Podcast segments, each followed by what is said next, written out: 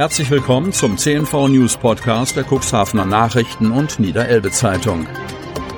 In einer täglichen Zusammenfassung erhalten Sie von Montag bis Samstag die wichtigsten Nachrichten in einem kompakten Format von sechs bis acht Minuten Länge. Am Mikrofon Dieter Büge. Parameter für Warnstufe ist erfüllt. Kreis Cuxhaven. Die 7-Tage-Inzidenz für den Kreis Cuxhaven bleibt seit drei Tagen unverändert. Seit Sonnabend liegt der Wert für die Neuinfektion pro 100.000 Einwohner binnen sieben Tagen bei 43,8. Bei der Belegung der Intensivbetten in Niedersachsen wurde erstmals seit Einführung der Warnstufen der landesweite Anteil von fünf Prozent der Covid-19-Erkrankten an der Intensivbettenkapazität überschritten. Direkte Auswirkungen auf die Regelung im Kreisgebiet hat das jedoch nicht, wie Landrat Kai-Uwe Bielefeld betont. Erst wenn auch die Hospitalisierung den Wert von sechs an fünf aufeinanderfolgenden Tagen übersteigt, wird landesweit die erste Warnstufe ausgerufen. Derzeit liegt der Wert bei 3,9. Die Sieben-Tages-Hospitalisierungsinzidenz ist laut Corona-Landesverordnung der maßgebliche Wert für das Erreichen einer Warnstufe. Aber auch wenn diese den Schwellenwert an fünf Tagen in Folge überschritten hat, wird die nächste Warnstufe erst dann erreicht, wenn entweder der Inzidenzwert eines Landkreises oder die landesweite Intensivbettenbelegung ebenfalls den entsprechenden Schwellenwert überschritten haben. Bielefeld.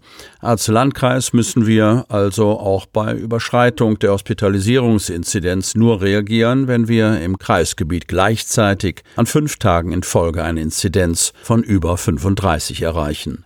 Der Landkreis meldet am Montag 27 Neuinfektionen aus Cuxhaven, acht Fälle, Schiffdorf fünf, Landhadeln, Lockstedt und Geestland je drei, den Gemeinden Wurster Nordseeküste und Hagen je zwei sowie Beverstedt je eine.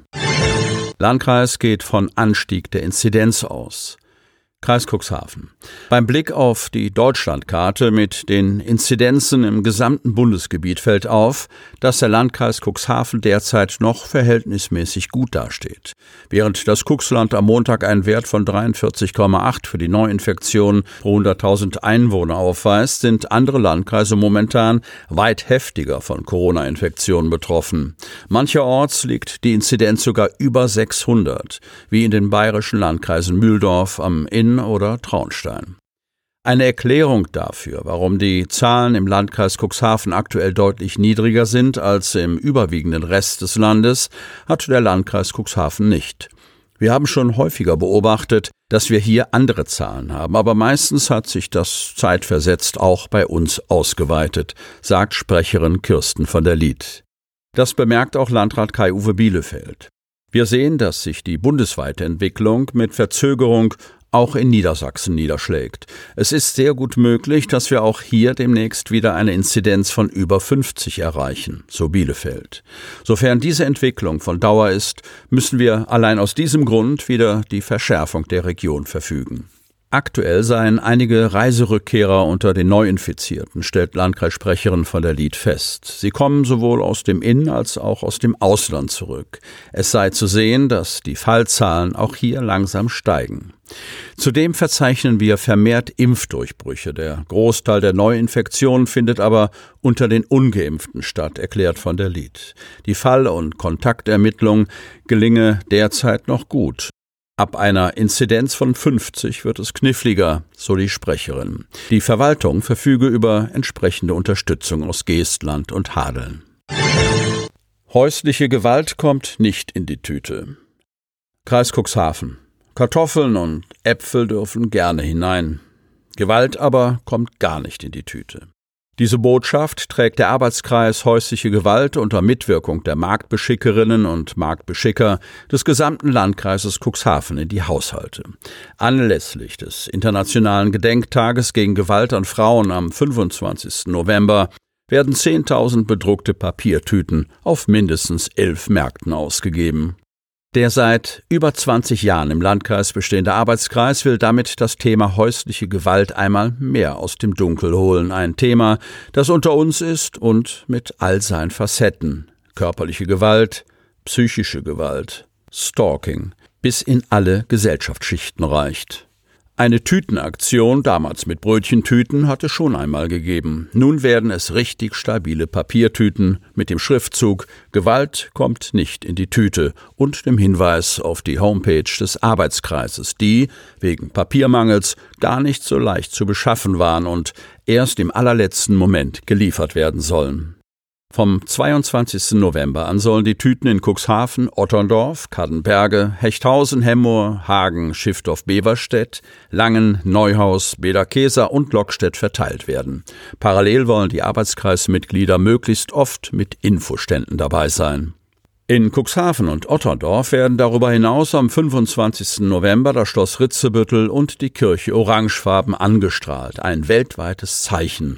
Orange Day um an diesem Tag Aufmerksamkeit für dieses Thema zu wecken, das sich meist im Dunkeln abspielt. Vermesser gehen in die Luft. Otterndorf. Ein lautes Surren ertönt, dann hebt das vierrotorige Flugobjekt ab und schwebt über die Großbaustelle an der Kanalschleuse. Die Vermesser vom Landesamt für Geoinformation und Landesvermessung Niedersachsen, kurz LGLN, gehen in die Luft mit modernster Drohnentechnologie. Die klassische zweidimensionale Karte verliert an Bedeutung und die Nachfrage an dreidimensionalen Dingen steigt, weiß Markus Hülsen, der seine Bachelorarbeit über die Drohnenvermessung an der Schleuse Börse schreibt. Hülsen, 27, der aus Wanner stammt, ist Student für angewandte Geodäsie an der Jade-Hochschule in Oldenburg. In seiner Bachelorarbeit, die von Birgit Petermann-Schnau, Leiterin des Otterndorfer Katasteramts, betreut wird, vermisst er den gesamten Neubau der Hadeler Kanalschleuse, und zwar mit Hilfe kleiner, ferngesteuerter Vermessungsdrohnen. Die Drohnenvermessung gewinnt immer mehr an Bedeutung, weiß Hülsen. Für seine Vermessungsarbeiten am Montag bekam er Unterstützung von der Drohnenprojektgruppe der LGLN. Auch Holger Dirks vom Niedersächsischen Landesbetrieb für Wasserwirtschaft, Küsten- und Naturschutz NLWKN, der den Neubau der Hadeler Kanalschleuse realisiert und koordiniert, war mit einer Drohne vor Ort. Der NLWKN setzt seit einigen Jahren Drohnen ein, um hochauflösende, dreidimensionale Modelle von Küstenschutzanlagen zu erzeugen. Sie möchten noch tiefer in die Themen aus Ihrer Region eintauchen? In unserem CNV-Themen-Podcast auf Tauchgang gibt's alle 14 Tage per Interview interessante Personen, emotionale Stories und bemerkenswerte Projekte aus dem Landkreis Cuxhaven direkt auf die Ohren, damit Sie ab sofort keine Podcast-Folge mehr verpassen, benötigen Sie lediglich einen sogenannten Podcatcher. Auf den meisten Smartphones ist dieser bereits vorhanden. Falls nicht, dann suchen Sie ganz einfach in Ihrem App Store nach einem kostenlosen Podcatcher wie zum Beispiel Spotify, Apple Podcast oder AntennaPod. Selbstverständlich können Sie unsere Podcast-Folgen auch direkt über unsere Website unter cnv-medien.de slash podcast anhören. Sie hörten den Podcast der CNV Medien, Redaktionsleitung Ulrich Rode und Christoph Käfer. Produktion Rocket Audio Production.